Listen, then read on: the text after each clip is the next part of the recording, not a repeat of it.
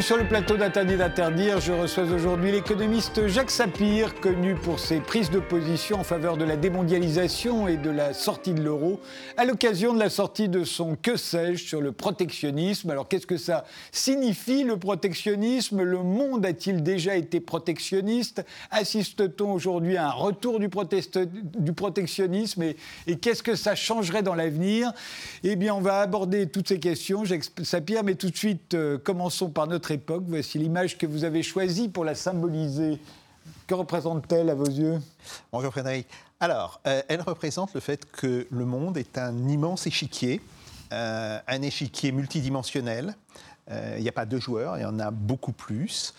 Et d'une certaine manière, c'est cette idée qu'avait déjà exprimée Friedrich List au milieu du 19e siècle, qu'il n'y a pas d'économie sans géopolitique, de la même manière qu'aujourd'hui, on le voit bien, il n'y a pas de géopolitique sans économie. Frédéric List, c'est le grand théoricien du protectionnisme. On reviendra. Un des grands, un des grands, absolument. C'est absolument un des grands théoriciens. Certainement celui qui a eu le plus d'influence euh, au niveau mondial, puisqu'il a influencé évidemment aux États-Unis beaucoup, mais il a eu aussi une influence très importante sur la Russie, sur le Japon, sur la Chine. Et donc on voit que d'une certaine manière, il y a une pensée listienne qui d'ailleurs ne se réduit pas à la question du protectionnisme. Alors Jacques Sapir, vous êtes directeur d'études à l'EHESS, vous êtes l'auteur de La démondialisation qui a été réédité dans la collection Point, de Faut-il sortir de l'euro au seuil, et euh, vous animez la chronique écho sur RT France, euh, et vous venez donc de publier Le protectionnisme dans la collection Que sais-je? Alors qu'est-ce que ça signifie le protectionniste? Et le monde a-t-il déjà été protectionniste? Oui, bien sûr. Le monde a été, d'une certaine manière, toujours protectionniste. Pas nécessairement pour les mêmes raisons qu'aujourd'hui. Euh, le protectionnisme qui existe au XVIIIe euh, et au début du XIXe siècle, il est essentiellement fiscal. Euh, les taxes qui pèsent sur les importations, eh bien, c'est une part importante des ressources fiscales des États. en fait, le protectionnisme au sens moderne du terme, c'est effectivement lié à la, pensée de Liszt et d'autres auteurs, il apparaît au milieu du 19e siècle, euh, en réaction d'ailleurs avec euh, le libre-échange qui est impulsé euh, essentiellement par la Grande-Bretagne, mais de toutes les manières, le monde a été protectionniste pratiquement de manière quasi continue jusqu'aux années 1985-1990, donc ça fait une très très très grande période, et encore aujourd'hui. Euh, il y a énormément de pays qui sont protectionnistes. On, verra ça euh, en détail. Revenons euh, à la fin du 18e, au, début du 19e. On va voir d'ailleurs derrière moi et derrière mm. vous se succéder des images de cette époque-là. cette Europe, restons en Europe pour l'instant, cette Europe qui commence à découvrir la révolution industrielle en Grande-Bretagne, qui est donc protectionniste, au moins jusqu'en 1850. Oui, absolument. Hein dans cette Europe, donc, avec des douaniers, est-ce qu'on vit en autarcie? Ah non non, non, euh, le protectionnisme n'a jamais été l'autarcie. Euh, en fait, le protectionnisme, c'est une manière de réguler les échanges euh, extérieurs, mais certainement pas de les interdire. D'ailleurs, comme je vous l'ai dit, le protectionnisme, il est au départ fiscal. Si vous interdisez les échanges, vous n'avez plus de ressources fiscales. Donc il faut bien qu'il y ait toujours des échanges pour qu'on puisse euh, les taxer. À une époque où il n'y a pas d'impôt sur le revenu en plus. Absolument, c'est une époque, il faut toujours le rappeler, euh, l'impôt sur le revenu date en fait de la guerre de 14-18. Euh, là, on voit, des, on voit des, douaniers, donc c'est eux qui, au fond, alimentent les caisses des États Très largement. C'est très largement eux. Bon, après, il y a, d'autres taxes, mhm. mais c'est effectivement très largement les ressources fiscales qui sont prélevées sur le commerce extérieur qui vont constituer une partie des moyens de l'État. La, Grande-Bretagne euh, va entrer progressivement dans le libre-échange euh, du fait de son avance dans la, dans la révolution euh, industrielle. comment et pourquoi? Alors, le problème de la Grande-Bretagne, c'est qu'elle se referme d'abord au moment des guerres napoléoniennes. C'est au moment des guerres napoléoniennes où ils mettent des, des, droits de douane extrêmement importants sur le commerce des grains, du blé, mais aussi de l'orge, le seigle, etc. Bon, et, sur les autres produits.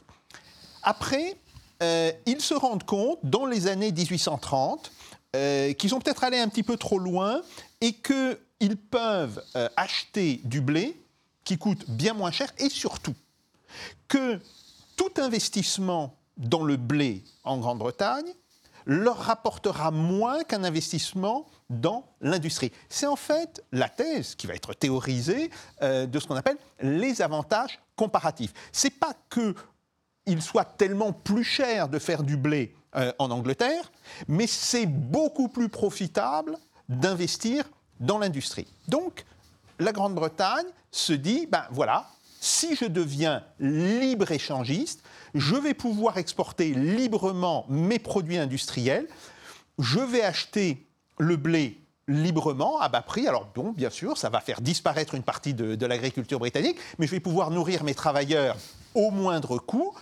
Et d'une certaine manière, comme les machines valent plus que le blé, eh bien, nous serons gagnants. C'est très bien si tous les autres pays ne se développent pas. oui, effectivement. On y reviendra. Donc, euh, dès le 18e et au 19e, on a les théoriciens. C'est vraiment une joute intellectuelle à ce moment-là, hein, une lutte idéologique entre les théoriciens du libre-échange et les théoriciens du protectionnisme. À l'origine des théoriciens du libre-échange, il y a Adam Smith, avec euh, sa fameuse idée de la main invisible du marché. On voit là mm. Adam Smith. Euh, juste après, face à lui, il y aura Frédéric List, dont nous venons de parler. On va voir euh, euh, aussi leurs livres principaux à l'un comme à l'autre, auxquels on se réfère encore aujourd'hui. Euh, ce qu'il y a d'étonnant, c'est que le libre-échange va progresser au XIXe siècle, au moment même où progresse aussi l'idée nationale, le nationalisme, au fond.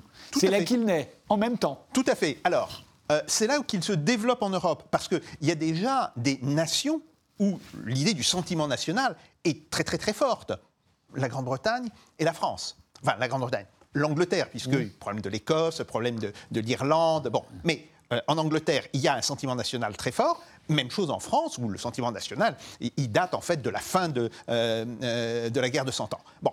Par contre, c'est vrai que dans le reste de l'Europe, l'idée nationale ne s'est pas encore réellement développée. Et elle va effectivement se développer à ce moment-là. Donc, il y a quelque chose qui est intéressant, c'est-à-dire qu'il y a la combinaison entre une vraie controverse économique, euh, une vraie controverse. Alors, euh, Adam Smith, euh, Ricardo aussi, Torrens, qui est un économiste peu connu, enfin un peu oublié, je dirais aujourd'hui, mais qui a été d'une certaine manière extrêmement important. Et puis, de l'autre côté, Friedrich List, Henri Carré aux États-Unis, et puis en France quand même, nous avons Chaptal, le chimiste, hein, la chaptalisation mhm. euh, des vins, mais qui a écrit en 1819 un ouvrage qui s'appelle La protection de l'industrie française. Alors au fond, il y a les théoriciens de la main invisible du marché, euh, si cher à Adam Smith, et puis il y a les protectionnistes qui disent attendez, c'est bien joli la main invisible du marché, mais il faut tempérer ça par l'intervention de l'État. Vous expliquez dans ce livre qu'au fond, euh, dans l'idée des, protectionnistes, et notamment de Friedrich List, il y a aussi le fait que l'enrichissement individuel doit s'effacer devant l'intérêt collectif, l'intérêt général et au fond l'intérêt de l'État. Ce serait comme si le, c'est une question politique pour eux, ça n'est pas une question économique. Tout à fait, tout à fait. il faut toujours rappeler, euh, Liszt, il naît dans ce qu'on appelle à l'époque les États allemands. Il n'y a pas encore d'Allemagne hein, euh, euh, à l'époque. Et il se pose la question de savoir, mais comment pourrons-nous constituer une nation? Un jour. Parce qu'il y a un, vrai sentiment national qui est en train d'émerger en Allemagne, mais il n'y a pas de nation, il n'y a pas d'État-nation euh, constitué. Et euh, Lys, il développe cette idée qui consiste à dire, et qui, est d'ailleurs très juste, euh, c'est l'idée que, eh bien, l'enrichissement individuel ne conduit pas naturellement les agents, ou disons les, les acteurs économiques, à avoir une vision collective. Cette vision collective, elle naît beaucoup plus par la politique, par euh, l'idéologie aussi. Et cette notion collective, eh bien, il faut bien à un moment donné qu'elle retrouve droit de cité. D'ailleurs, ce qu'il reproche à Adam Smith, c'est moins l'histoire de la main invisible. La main invisible, il n'est pas nécessairement contre, mais c'est plutôt l'idée que dans le monde que décrit Adam Smith, il n'y a pas de nation. On ne voit pas apparaître les nations. Simplifie un petit peu d'ailleurs. Mm. Euh, Adam Smith, il a quand même une idée résiduelle des nations. Mais c'est vrai que dans l'économie d'Adam Smith, les nations sont exclues, comme elles ont été exclues par les prédécesseurs d'Adam Smith, en particulier David Hume. Et il y a une bonne raison à ça. C'est que tous ces gens, qui sont des gens, euh, je dirais, euh, humainement tout à fait admirables, il se positionne par rapport à ce qu'on appelle les guerres commerciales qui avaient marqué euh, la fin du XVIIe siècle et le début euh, du XVIIIe siècle. Et donc, Vous pensez aux grandes compagnies des Indes Les grandes compagnies, les, guerres de, les premières guerres de Louis XIV, en fait, qui, qui, sont des guerres en fait commercial, euh, inspiré par Colbert, etc. Mais au fond, à l'époque, euh, la grande idée, c'est que pour s'enrichir, il faut envahir son voisin. C'est une idée qui va céder au bout d'un moment. Mais, euh, mais sous Louis XIV, on en est encore là, non? Oui, ou du moins, il faut obliger son voisin à vous acheter vos produits. Voilà, voilà c'est plus précisément ça. donc, c'est un petit peu ce raisonnement qui est un raisonnement pacifiste et qui mmh. est euh, tout à fait admirable d'ailleurs, mais qui amène ces gens à avoir une vision beaucoup trop simpliste de l'économie. Et là, évidemment, Friedrich List, il dit, mais attendez, vous ne pouvez pas raisonner comme cela, euh, vous ne pouvez pas raisonner euh, disons, dans le temps T, autrement dit, à un moment donné, il faut voir euh, le développement historique. Le long terme aussi. Le long terme, C'est un argument euh, pour les protectionnistes. C'est toute la notion C'est à la fois l'intérêt général, l'intérêt de l'État et le long terme. Tout à fait, tout à fait qui n'apparaît pas de la même manière chez les, chez les, chez les libre-échangistes. La première mondialisation, euh, alors cette idée du libre-échange euh, est, est, avancée par la Grande-Bretagne, va gagner du terrain. Vous dites en 1860, toute l'Europe est devenue libre-échangiste. Hein. Oui, absolument. Toute l'Europe est devenue libre-échangiste. C'est très intéressant parce que 20 ans après, elle, sera, elle aura basculé euh, protectionniste. En 1870, ça s'inverse. Et à ce moment-là, enfin pas tout de suite, mais entre 1870 et 1914, on a ce qu'on appelle la première mondialisation. le, commerce international joue, un, joue euh, un, rôle très très important. Et euh, au fur et à mesure, le protectionnisme se remet en place jusqu'à la guerre de 14. Tout à fait, tout à fait. Alors, le pourquoi? Comment s'explique-t-il Le protectionnisme se remet en place pour deux raisons essentielles. Euh, une première raison, c'est le fait que on a des pays qui sont moins développés que, les États que, la Grande-Bretagne, qui cherchent à se développer, en particulier les États-Unis, mais ça sera aussi vrai de, l'Allemagne euh, et de la France, d'une certaine manière. Et ces pays se disent, la seule manière euh, d'éviter d'être trop concurrencés par l'industrie britannique, qui a une avance sur nous, qui a une avance de 20 ans, à peu près euh, de, 20 à 40 ans, ça dépend des pays, sur nous, eh bien c'est de mettre des droits de douane. ça commence aux États-Unis.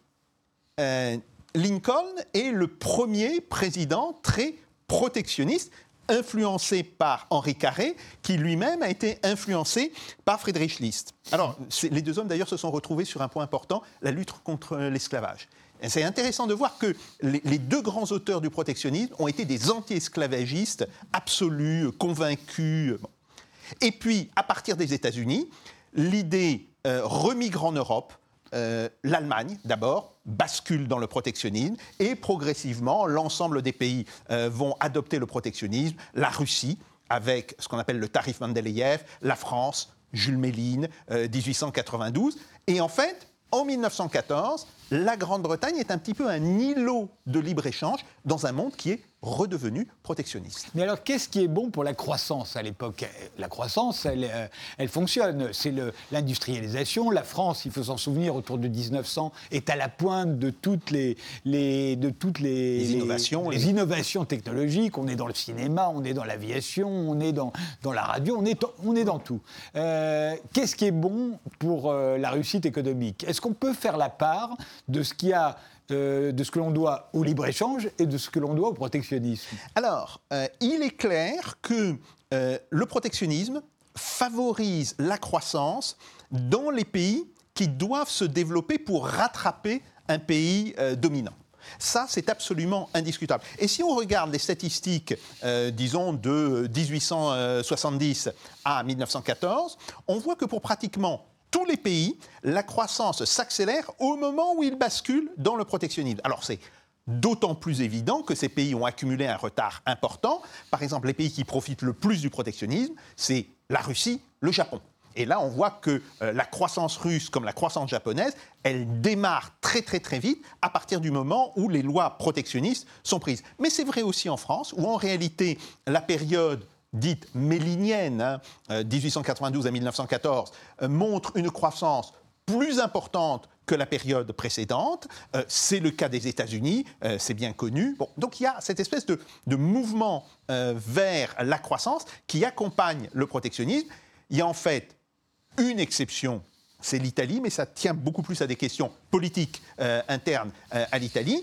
Et de fait, c'est à ce moment-là que l'Angleterre commence non pas à prendre du retard, mais à se faire rattraper très vite. D'ailleurs, les premiers débats sur faut-il conserver ou non le libre-échange en mmh. Grande-Bretagne, ils démarrent au début des années 1900, quand euh, les industriels anglais prennent conscience que les produits allemands sont meilleurs que les produits britanniques. Comment est-ce que le les lois protectionnistes, qui consistent à mettre des taxes sur l'importation des produits manufacturés euh, venant de Grande-Bretagne, par mhm. exemple, en quoi ça favorise la croissance? Est-ce que parce qu'on a mis des taxes sur les produits manufacturés euh, anglais, on fabrique à notre tour de meilleurs produits manufacturés euh, pour faire concurrence aux Anglais Ce serait ça la logique? Alors, la logique, c'est d'abord, on commence à fabriquer tout simplement des produits industriels.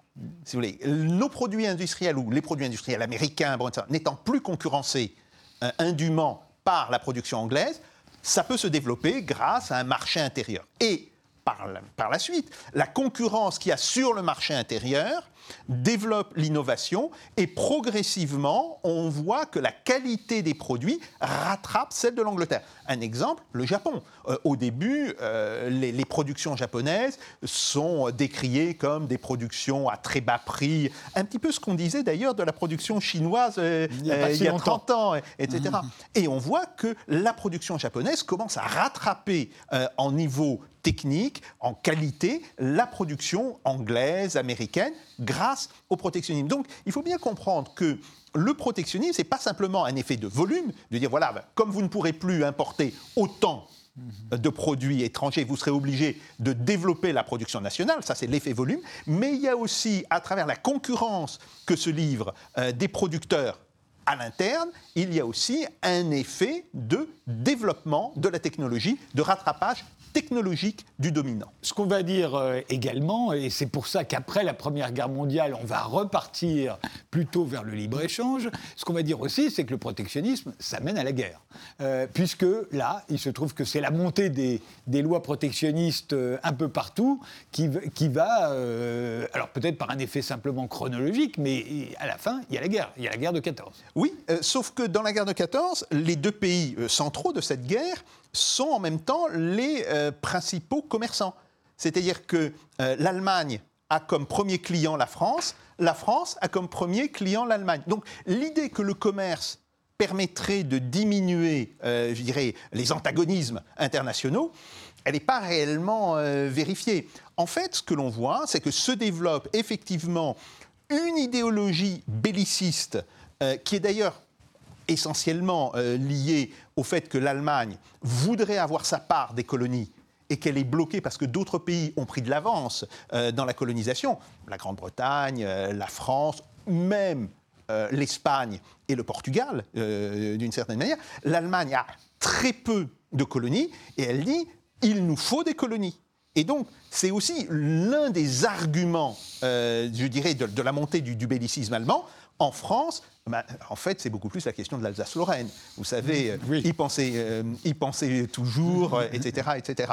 Bon, donc, ce n'est pas du tout des raisons directement économiques, c'est beaucoup plus des raisons de puissance. Et pour l'Angleterre, l'Angleterre voit le développement de l'industrie allemande, voit le développement de la flotte militaire allemande, au point que, en 1910, un amiral va proposer au roi d'Angleterre, il nous faut Copenhague, la flotte allemande. Copenhague, pourquoi? Parce que euh, ça fait référence à l'attaque que Nelson avait fait sur le port de Copenhague, où il avait détruit préventivement la flotte danoise pour qu'elle ne s'allie pas à Napoléon. Et en fait, c'est ce que dit euh, cet amiral britannique. Il dit il va falloir détruire dans l'œuf la, flotte euh, allemande. Alors évidemment, le roi vous êtes, vous êtes fou, il ne faut pas le faire, mais ça sera un, c'est un élément important dans le déclenchement de la Seconde Guerre mondiale. Après la Première Guerre mondiale, euh, il y a la naissance de la SDN, la Société des Nations. on repart vers le libre-échangisme avec cette idée que le libre-échange, c'est la paix et le protectionnisme, c'est la guerre. C'est plus compliqué que ça, parce que euh, oui, c'est vrai, il y a des gens qui disent cela, mais on constate en réalité que dans les relations internationales, euh, la part du protectionnisme reste importante. Vous regardez les droits de douane euh, dans les années 20 en France, ils sont à peu près équivalents à ceux de 1914. même chose aux États-Unis. Bon, donc en réalité, la question se pose beaucoup plus de savoir comment est-ce que l'Allemagne va payer les fameuses réparations à la suite du traité de Versailles qu'elle était censée payer. Et en fait, la seule manière, c'était que l'Allemagne accumule un excédent commercial considérable qui lui permettrait de payer les réparations. Sauf que qui dit un excédent commercial dit un appauvrissement, d'une certaine manière, des autres pays. Et donc c'est là où il y a un problème euh, qui devient de plus en plus euh, important. Euh, ça provoque d'ailleurs des crises financières en Allemagne on va mettre un système de crédit euh, avec l'aide des États-Unis, mais on voit qu'on est parti sur une logique qui est assez malsaine euh, économiquement. Et en fait, euh, une partie de la conflictualité, mais surtout une partie de la crise de 1929, est liée au problème des réparations. Alors justement, on en arrive à la crise de 1929. Là, l'image qu'on a derrière nous est un peu en avance. C'est le plan Marshall. c'est après la Seconde Guerre mondiale. Donc revenons en 1929, où là, de nouveau, face à cette crise, là, on les voit tous avec leur parapluie. On est bien en novembre 1929. Euh, face à cette crise, le protectionnisme euh, va s'imposer de nouveau un peu partout. Oui, euh, mais là encore, il faut faire attention à la chronologie. le premier problème qu'il y a après la crise de 1929, c'est l'effondrement des banques. Vous savez, c'est une crise euh, sur le marché boursier qui contamine de proche en proche l'ensemble du système financier, effondrement des banques. Or, les compagnies de commerce maritime, et le commerce, il est essentiellement maritime, si vous voulez. Encore aujourd'hui. encore aujourd'hui, d'ailleurs. Euh, elles se financent par des emprunts auprès des banques.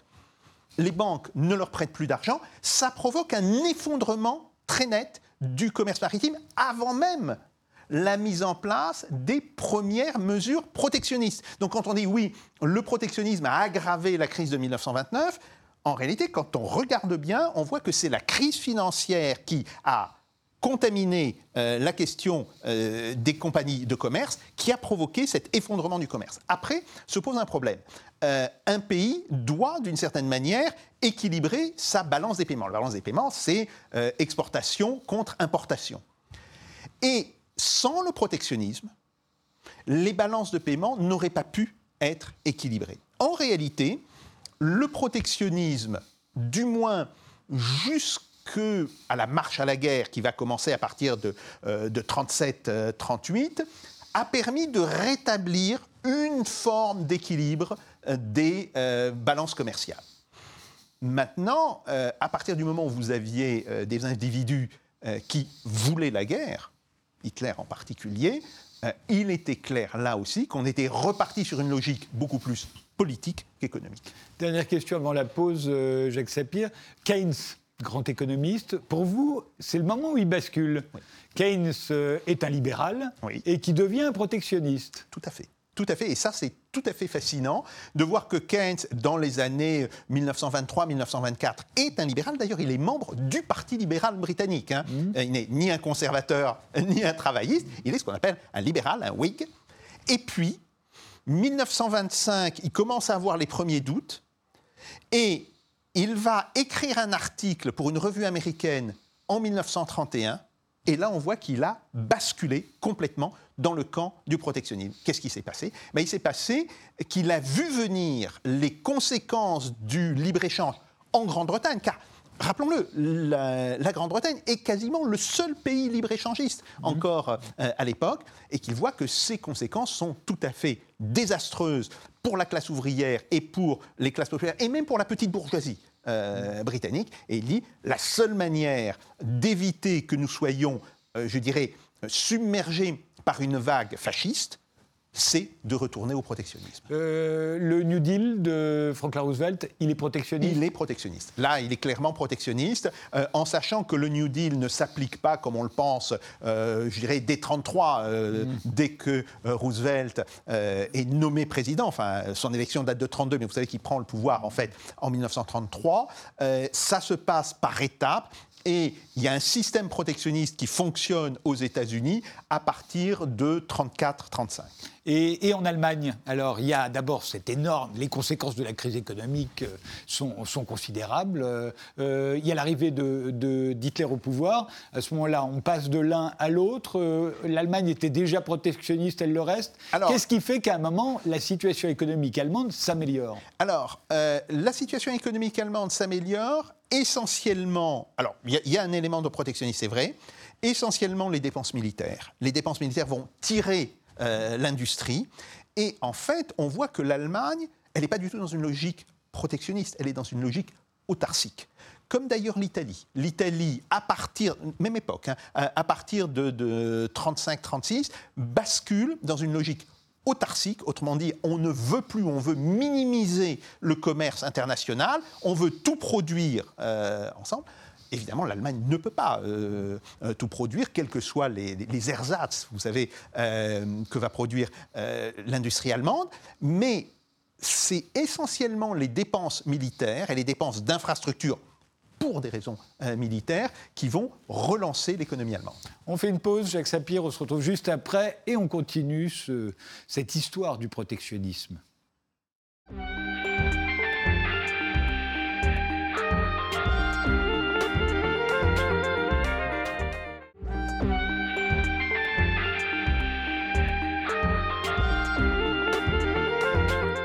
Nous sommes euh, toujours avec l'économiste Jacques Sapir qui publie Le protectionnisme dans la collection Que sais-je.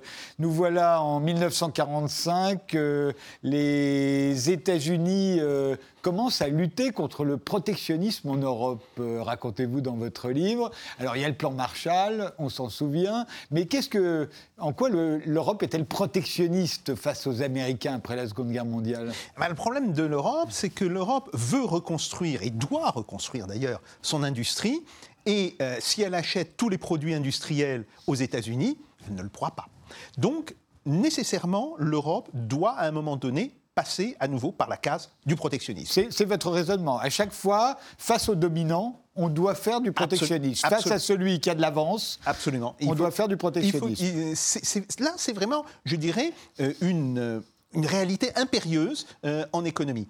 Alors après, ce qui est intéressant, c'est que les Américains qui avaient commencé sur une lignée très libre-échangiste lors des discussions de Bretton Woods, ils comprennent le problème de l'Europe, ils comprennent ils voient surtout le risque, euh, je dirais, d'une communisation de l'Europe. On est dans la guerre froide, bon. Et donc, ils vont accepter que l'Europe euh, fasse du protectionnisme. Ils vont accepter que le commerce international entre pays non communistes soit plutôt par des mesures protectionnistes. Et c'est ce qui fait que euh, l'accord général sur les tarifs et le commerce en anglais le GATT, hein, euh, eh bien, il va être plutôt une manière de gérer globalement ce protectionnisme et non pas d'imposer le libre-échange jusqu'au début des années 70. Et c'est très frappant de voir que les États-Unis, d'une certaine manière, se sont accommodés d'une forme de protectionnisme euh, en Europe jusqu'au moment où ils ont considéré que ben, l'Europe allait leur faire trop de concurrence et là, ils ont rebasculé sur l'idée d'un libre-échange tout en maintenant chez eux quand même des mesures très protectionnistes. L'image qu'on euh, voit derrière nous, euh, c'est le GATT, c'est le début du GATT. Rappelez de quoi il s'agit. Alors, euh, le GATT, en fait, était normalement un organisme temporaire.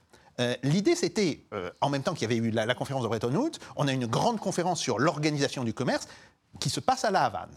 Et normalement, il y a la charte de la Havane qui prévoit. Pas encore communiste, hein, la Havane, hein. bah, bien sûr, bon. Euh, et qui prévoit euh, que le commerce, que chaque pays pourra défendre ses intérêts. Bon. Et les États-Unis refusent de ratifier la charte de la Havane. Donc la charte de la Havane est morte pour une raison très simple, c'est que euh, en 1945, il y a un pays qui est dominant économiquement et sans lequel les autres pays occidentaux ne peuvent pas vivre, c'est les États-Unis. Bon. C'est à peu près la moitié de la production euh, de richesse. Hein, tout à fait, c'est la moitié de la production de richesse. C'est encore plus au niveau financier, mmh. euh, c'est encore plus sur certains segments, par exemple euh, sur les engrais. Les engrais, par exemple, la France a été complètement dépendante des engrais américains jusqu'au début des années 1950. Bon, donc c'est un vrai problème. Et les Américains disent bon, on abandonne la charte de la Havane, mais il faut un organisme temporaire. Et cet organisme temporaire, c'est justement le GATT, cet accord général sur les tarifs et le commerce. Après, ils se rendent compte aussi que l'application des règles de libre-échange empêcherait l'Europe de se reconstruire. Et là, il se dit, oula, non, il y a trop de dangers avec l'Union soviétique. Il y a déjà le bloc soviétique en Europe de l'Est. Il faut dire que, par exemple, en 1947, euh, l'Allemagne de l'Est apparaît très attractive aux Allemands de l'Ouest. Euh, la zone d'occupation occidentale à l'ouest euh, vit des problèmes qui sont beaucoup plus sérieux que ce qui se passe dans la zone soviétique. Et il y a des gens qui commencent à partir de la zone d'occupation occidentale vers la zone soviétique. il y en a vraiment, parce qu'à part le père d'Angela Merkel qui effectivement émigre à cette époque-là, non, non, il n'y en, a pas beaucoup d'autres. Non, non, il y, en a beaucoup. Euh, on le voit par exemple, euh, les marins allemands euh, qui ont été rappelés, anciens marins militaires, démobilisés, puis rappelés pour déminer les eaux allemandes. Le nombre de mines qui avaient été plantées durant le, second conflit mondial était énorme. Bon, eh ben, ils sont, euh, certains d'entre eux, désertent pour passer dans la zone euh, soviétique. Bon, donc les Américains se disent, ça c'est plus possible, il va falloir stabiliser euh, la zone occidentale, il va falloir qu'elle se développe, et pour, qu'elle se développe, il faut qu'elle soit protégée par rapport à l'industrie américaine. Et donc c'est pour ça qu'ils acceptent finalement la constitution d'une forme de protectionnisme. Ils acceptent que le GATT reste dans ce cadre protectionniste. Alors bien sûr, on va négocier sur un certain nombre de points, mais globalement, il n'y a pas de remise en cause du protectionnisme jusqu'à la fin des années 60. Et donc ça veut dire que les 30 glorieuses, les années 50, puis les années 60, sont des... c'est une période protectionniste en Europe et en France. C'est une période protectionniste. Alors, quand on dit protectionnisme en même temps, ça ne veut pas dire qu'on ne pouvait pas du tout importer. Ça veut dire que certains produits, par exemple les automobiles, elles payaient des droits de douane entre 22 et 28% euh, de leur prix. Quand euh, j'ai acheté une, automobile allemande, par exemple. Euh, c'était ce prix-là. Après, il y avait d'autres mesures protectionnistes qui étaient vous vouliez acheter une voiture en dollars, par exemple une voiture américaine, il fallait que vous déposiez la même somme en dollars à la Banque de France. Autrement dit, vous payez deux fois. Pour compenser. Pour, pour compenser. Vous payez deux fois. Vous payez deux fois. Oui, c'est très protectionniste. Voilà. la, la, France du général de Gaulle, c'est une France protectionniste Ça reste une France protectionniste, même si elle s'ouvre progressivement dans l'Union enfin, c'est pas encore l'Union européenne, c'est la communauté euh, économique, européenne, c'est la, CE. E. Bon, elle commence à s'ouvrir, mais euh, le tarif euh, communautaire, hein, le tarif européen commun, eh ben, il est pratiquement à égalité à ce qu'était le tarif français auparavant. Donc on voit bien que la création de la CE n'a pas mis fin au protectionnisme, il n'y a pas de pression libre-échangiste qui se manifeste très fortement jusqu'aux années 60. Par contre, à partir de la fin des années 60, oui, il y a une offensive américaine, et en particulier une offensive américaine contre certains pays, mais aussi contre la CE. E. Euh, les États-Unis vont d'ailleurs attaquer le tarif euh, européen commun, le tarif extérieur commun euh, en 1962, et ils vont être très dépités parce qu'ils seront déboutés par le GATT qui leur dit bah non, la CE e a tout à fait le droit de, mettre un tarif à sa frontière. En revanche, il n'y a plus de, de douaniers euh, enfin, ou du moins de droits de douane entre l'Allemagne et la France, entre la France et l'Italie Il y en a encore. Il y en a encore. Dans certains domaines. Il y en a encore dans certains domaines. En fait, le premier domaine où euh, les droits de douane ont été complètement supprimés, ça va être l'agriculture. Ça va être euh, l'agriculture. Après, il y a certains produits qui circulent mieux que d'autres, mais il faudra attendre fondamentalement les années 70 et même les années 80, vous savez, avec ce qu'on appelle l'acte européen unique, pour que l'ACE, qui commence à se transformer en Union européenne, mais qui n'est pas encore transformée, là, vire sa cutie euh, complètement libre-échangiste. Et, euh, et pourquoi l'agriculture? Eh bien, euh, parce qu'il y a un gros problème pour nourrir les Européens sans être dépendants des États-Unis. Alors, on peut se dire, les États-Unis, ils ont intérêt à ce qu'on soit dépendant d'eux pour, l'agriculture. Oui, mais il y a des généraux américains qui vont voir le gouvernement et qui disent mauvaise idée, parce que s'il y a une guerre avec l'Union soviétique, euh, ça voudra dire qu'il faudra qu'on défende euh, des convois qui amèneraient du blé en Europe, et ça risque d'être trop lourd pour notre appareil militaire. Donc il vaut mieux que les Européens se nourrissent eux-mêmes. Et c'est la raison pour laquelle euh, les États-Unis ont accepté la mise en place de protections euh, douanières contre leurs produits, mais que au sein de la CE, e, il y a eu ce développement d'une agriculture. Alors, d'ailleurs, une, agriculture très intensive. Hein. Mm. c'est, le moment où euh, l'agriculture française se modernise de manière tout à fait extraordinaire, mais avec aussi tous les problèmes que ça va poser, le problème des pesticides, bref on connaît l'histoire, c'est cette histoire de, la fin des années 50 et du début des années 60. Néanmoins, ce qui est important de voir, c'est que les Américains ils se disaient, oui d'accord, euh, mais notre capacité à exporter vers l'Europe, euh, ça peut être un avantage économique, mais ça peut être un désavantage euh, stratégique. Donc, il, va falloir faire avec. Et, la, naissance de l'OMC, pour vous, c'est le, le moment véritablement où l'échangisme triomphe? Oui. Oui, tout à fait. Je dis euh, l'échangisme, c'est le, libre oui, le, libre-échangisme, tout à fait. Euh, en fait, il a triomphé un petit peu avant. Euh, un petit peu avant, mais c'est là où, disons, on entérine mmh. cette idée.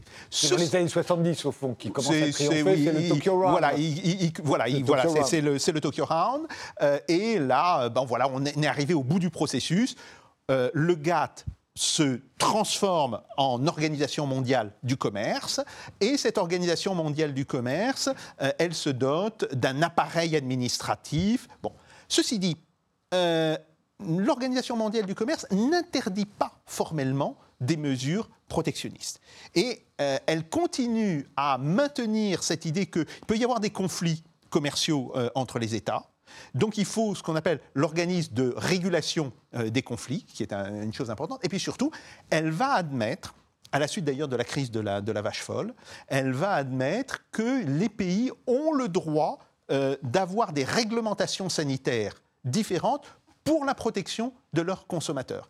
Et par ce biais-là, le protectionnisme va se réintroduire dans l'OMC. C'est ce qu'on va appeler justement les fameuses mesures non tarifaires, les mesures de réglementation, qui aujourd'hui sont très importantes. Euh, le fameux duo qu'on invoque constamment, euh, Reagan et Thatcher, euh, eux, quelle est leur position Ce sont des libres-échangistes farouches où il y a un peu de protectionnisme aussi dans leur, euh, dans leur esprit euh, euh, J'avais un, vieux professeur à l'école des hautes études, Jean Veller, qui disait oui, les Américains, ils sont libre-échangistes au breakfast, ils sont libre-échangistes au petit déjeuner, mais quand on arrive au souper, ils redeviennent protectionnistes. Et regardez sur la, nature des échanges. Bon, il y a une, une pression très forte des États-Unis pour imposer un démantèlement des mesures protectionnistes mais quand on demande, oui d'accord, mais on veut, aussi euh, qu'il y ait euh, la même chose aux États-Unis. Ah, les États-Unis refusent. Ils maintiennent euh, le Buy American Act, ils maintiennent l'extension même du Buy American Act aux petites et moyennes entreprises. Et puis, dans des domaines importants, comme que ce soit le domaine militaire, mais, mais d'autres domaines d'équipement, eh bien, les États-Unis bloquent les possibilités d'importation de produits étrangers. Euh, on le voit, il y a toute une série euh, de cas où les États-Unis acceptent euh, des importations, et puis vous voyez que après, ce que fait l'administration américaine, elle bloque et très rapidement, bah, ces importations ne se développent pas comme elles devraient se développer. La, France ne fait-elle pas de même sur la culture, par exemple, où on impose des quotas de, alors, de Buy French Act, si vous voulez, à notre manière. Euh, on doit passer tant de chansons françaises à la radio. Euh, enfin, c'est bien. Pour nous, ça n'est pas un commerce comme les autres, les cultures. Tout à fait. Euh, sur, on a aussi des intérêts stratégiques. Tout à fait. N'importe qui, quelle entreprise ne peut pas acheter une entreprise française ah, dite stratégique. Non, mais pendant très longtemps. Oui, tout à fait. Alors, sur le cas de la culture, c'est clair qu'il y a eu une espèce de, de, position française quelle que soit la nature des gouvernements, mais qui était assez commune, qui consistait à dire que la culture, ce n'était pas de l'économie. Ça ne devait pas être régi par des règles économiques. Il y avait donc une exception culturelle. Le mot est d'ailleurs rentré euh, dans l'usage courant. On parle de l'exception culturelle française. Mais c'est ça, cette idée que euh, les industries de la culture ne sont pas des industries en réalité. Euh, ce n'est pas la logique économique qui doit primer. Ça, c'est un, premier point. Après, sur la question des investissements, pendant très longtemps, il y avait la règle qu'on appelait de l'autorisation préalable. C'est-à-dire, ça ne veut pas dire qu'on interdisait à toutes les euh, sociétés étrangères de prendre euh, des parts dans des entreprises françaises, voire d'acquérir totalement une entreprise française, mais elles devaient obtenir l'autorisation préalable du ministère des Finances avant cela. Et ça, c'est ce qui disparaît dans les années 80 d'abord à travers l'acte unique, et puis après l'extension de l'acte unique à l'ensemble des pays, aux, États-Unis euh, en particulier. Aujourd'hui, on essaye de revenir là-dessus en définissant des secteurs stratégiques, mais on voit bien qu'on euh, va se trouver en contradiction à certains moments avec euh, des principes de l'acte unique. Donc, ça va être difficile de revenir à ce type de contrôle. Pour vous, la, philosophie euh, de l'Union européenne, de la communauté économique européenne, mais surtout de l'Union européenne, après, c'est véritablement d'abolir toute forme de protectionnisme? Alors, je dirais que la CEE, e, euh, elle est restée protectionniste en réalité mm, jusqu'au début des années 70.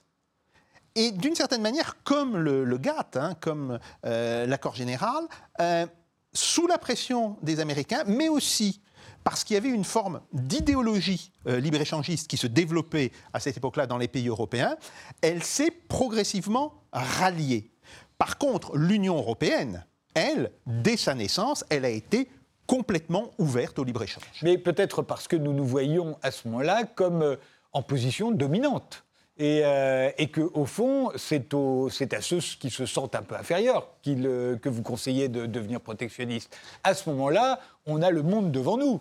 Euh, à partir du moment où il y a la fin du bloc communiste, la fin de l'URSS, on est en position dominante à peu près partout. Bah, là, je crois qu'il y a un problème de strabisme. Hein. Vous dites la, vision, et moi, pour moi, ça relève plutôt euh, d'une forme de strabisme. On, aurait mieux fait euh, euh, d'aller voir un, bon opticien. Alors, c'est vrai pour l'Allemagne, vous avez entièrement raison, mmh. mais ce n'est pas vrai pour les autres pays qui commencent déjà à accumuler des, des retards importants. En fait, on voit bien qu'il y a une grande différence entre le poids économique et même le poids euh, technique, technologique de la France dans les années 70, où la France reste, euh, je dirais, à l'avant-garde de l'innovation dans toute une série de domaines, euh, et la situation dans les années 90, où déjà on devient très dépendant par rapport à d'autres centres d'innovation, les États-Unis, mais pas que les États-Unis, le Japon.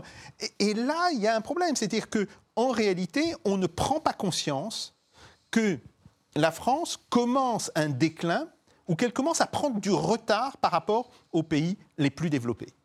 Et ça, c'est un véritable problème. On voit très bien qu'aujourd'hui, il y a encore des gens qui euh, raisonnent, qui réagissent, comme si la France, c'était la France des années 70. Et nous n'en sommes plus là.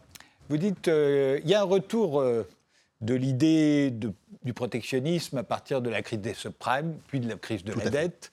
Euh, qui va se matérialiser au fond euh, à la fois par le Brexit et par l'élection de, Donald Trump. Euh, aujourd'hui, on va dire, c'est Boris Johnson qui l'incarnerait aux côtés de, Trump.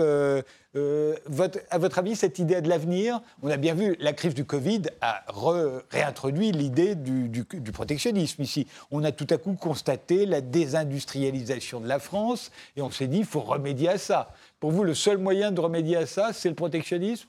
Oui, tout à fait. Tout à fait. Euh, aujourd'hui, on n'a pas d'autre solution. Alors après, euh, la question se pose. Euh, évidemment, il serait plus efficace de faire du protectionnisme à quelques États. Mais comme il n'est pas possible de le faire à quelques États, ou on le fait par exemple au niveau européen, et là, il faudrait que les 27 euh, États se mettent d'accord sur des mesures. Ça risque d'être compliqué. Vous voulez dire à l'extérieur À l'extérieur, à l'extérieur. Bon. Mesures protectionnistes vers le, commerce venu hors d'Europe. Tout à fait. Et que euh, une partie des problèmes euh, qu'a la France, c'est des problèmes avec ses partenaires européens. Pas que la Chine. Bien sûr, la Chine pèse, mais elle peine en fait moins que l'Allemagne. Il faut savoir que le commerce extérieur français s'est encore écroulé là. Hein. Tout à, fait. Une catastrophe. Euh, tout à fait. Euh, on voit aussi que, euh, d'une certaine manière, la France s'est désindustrialisée plus vite que l'Italie et que l'Espagne, alors que théoriquement, nous avons une base industrielle plus solide. Mais, à ce moment-là, on faisait confiance au tertiaire. On s'est dit, l'avenir, c'est le tertiaire. Tout à Au fond, tous ces, euh, tous ces objets manufacturés, on va les faire construire par les Chinois, euh, ils vont nous les vendre pas cher, et, nous, on fera de la plus-value sur nos idées, sur, la, sur nos innovations, sur la technologie, mais pas en fabriquant des baskets ou des... des ce, qui est, ce qui est stupide pour deux raisons. La première raison, c'est qu'il y, y, a un fond raciste dans cette idée, consiste à croire que les Chinois ne sont pas aussi intelligents que nous. Ben si, ils sont aussi intelligents que nous. Euh, et On partait plutôt de l'idée qu'ils avaient du retard. Euh, voilà, mais voilà, euh, au niveau de l'intelligence, on finit toujours par rattraper son retard. Donc ça, c'est un premier point. Le deuxième point, ben, il suffit qu'il y ait un problème de transport, que par exemple, parce que la Chine est dans une logique zéro Covid, ben, elle bloque des ports. Et à ce moment-là, on voit, les ordinateurs n'arrivent plus. il faut attendre un mois, un mois et demi quand on achète un ordinateur euh, pour être livré. Euh, il y a toute une série de, produits. Mais au fond, est-ce que ça n'est pas ça euh, ce qu'ont fait, les, fait les États-Unis après la Seconde Guerre mondiale, justement? Ils ont laissé l'Europe se développer en se disant c'est pas un mauvais calcul, tant pis, on les laisse. Est-ce qu'on n'a pas fait la même chose vis-à-vis des Chinois? Non, parce que d'une certaine manière, les États-Unis étaient dans la position du dominant. Et ils pouvaient laisser se développer euh, un, autre pôle capitaliste euh, à leur côté, dans la mesure où ils savaient que ce pôle viendrait les épauler dans le cas d'un conflit contre l'Union soviétique et euh, le camp socialiste international. Donc c'était un véritable calcul stratégique. Donc vous voyez, on n'est pas dans de l'économie pure, on, est dans ce mélange entre géopolitique et économie. Et par rapport à la Chine, il faut être fou pour croire que euh, nous serions les dominants euh, par rapport à la Chine. Euh, il suffisait de regarder les tendances au niveau de la montée de la part des PIB au niveau international pour voir que la Chine allait dépasser les États-Unis, allait devenir le pays dominant au niveau international. De toute manière, elle est simplement dominante au niveau démographique aussi. Donc là, si c'était le calcul, je pense que c'était un calcul qui était euh, malsain euh, et qui n'était pas fondé. Et je pense que fondamentalement, c'est beaucoup plus l'idée que, oui, voilà, nous sommes rentrés dans un monde dans lequel tous les produits vont circuler sans aucun problème, il n'y aura plus de friction. La friction, d'ailleurs, c'est une chose qu'abominent les économistes. Ils ne comprennent pas le fonctionnement d'un monde où il y a des frictions. Et donc, on n'aura plus besoin, d'une certaine manière, de se protéger. Ben si.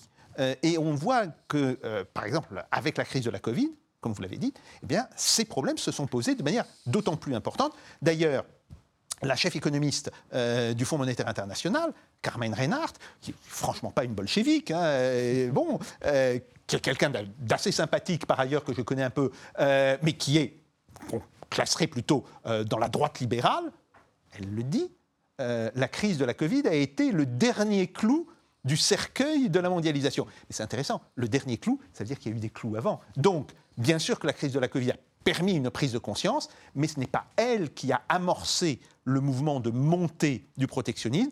Et là, je crois qu'il faut plutôt regarder effectivement euh, les crises financières, celle de 2008-2009, la crise des subprimes, et même celle d'avant, celle qui avait été engendrée par la crise financière russe, qui s'était, la crise asiatique, puis la crise financière russe, qui s'était développée au niveau international. C'est plutôt à ce moment-là que toute une série d'acteurs ont commencé à se dire euh, un libre-échange débridé c'est trop dangereux, il va falloir revenir à des formes de protectionnisme. Si on revenait à des formes de protectionnisme euh, aujourd'hui, euh, comme vous y invitez euh, mhm. depuis longtemps, hein, Jacques mhm. Sapir, quelles en seraient les conséquences immédiates si on remettait des tarifs douaniers alors autour de l'Europe ou pire encore autour de la France Certains le mhm. voudraient.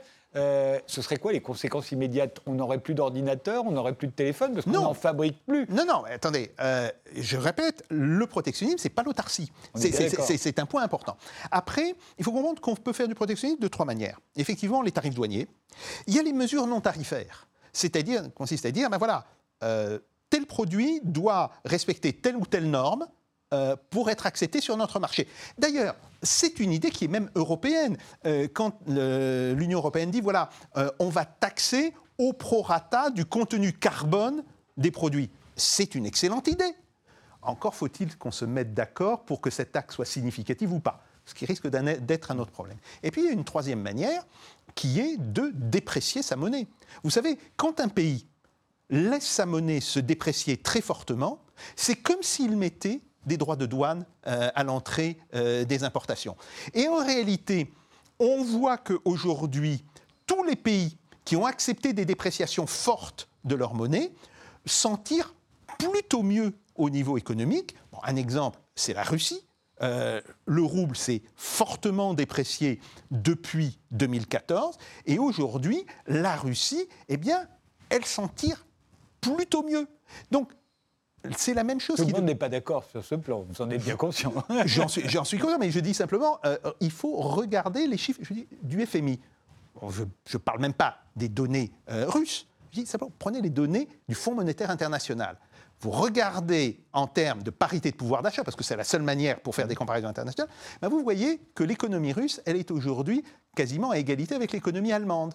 Alors bien sûr, il y a 144 millions de Russes, il y a à peu près 80 millions d'Allemands le russe individuellement est euh, plus pauvre que l'allemand pris individuellement, c'est certain. Mais se retrouver au même niveau que l'Allemagne, quand on voit où était la Russie euh, en 98 ou même au début des années 2000, où l'espoir de Poutine à cette époque-là, c'était d'égaler le Portugal, ben, ils ont quand même fait un beau chemin. Sachant qu'à égalité de pouvoir d'achat, la Chine est devant les États-Unis aujourd'hui. Elle hein. est, elle alors qu'en euh, PIB par habitant, elle est évidemment mais derrière. Bien sûr, mais, bien sûr, ça c'est sûr. Mais, Et j'imagine que c'est pour cette raison que vous êtes pour que la France sorte de l'euro. Oui, je suis pour que la France sorte de l'euro, et essentiellement, si vous voulez, parce que euh, j'ai refait le calcul. Est-ce que vous savez quelle est la part des subventions aux entreprises que donne l'État? C'est considérable. Surtout là, depuis l'épidémie. Tout à fait, mais, mais, même si on prend en 2018, donc avant l'épidémie, 120 milliards d'euros tous les ans. 120 milliards d'euros, c'est pratiquement euh, 5,5% du PIB euh, de l'année. Bon, ça c'est un premier point.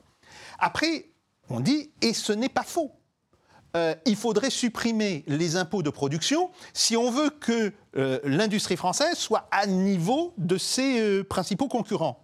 Mais si vous supprimez les impôts de production, c'est encore 2%, 2,15% en, 2018 euh, du, PIB. Donc ça voudrait dire que les subventions directes ou indirectes à l'industrie se montraient à 7%. Pourquoi un niveau tellement énorme de subventions?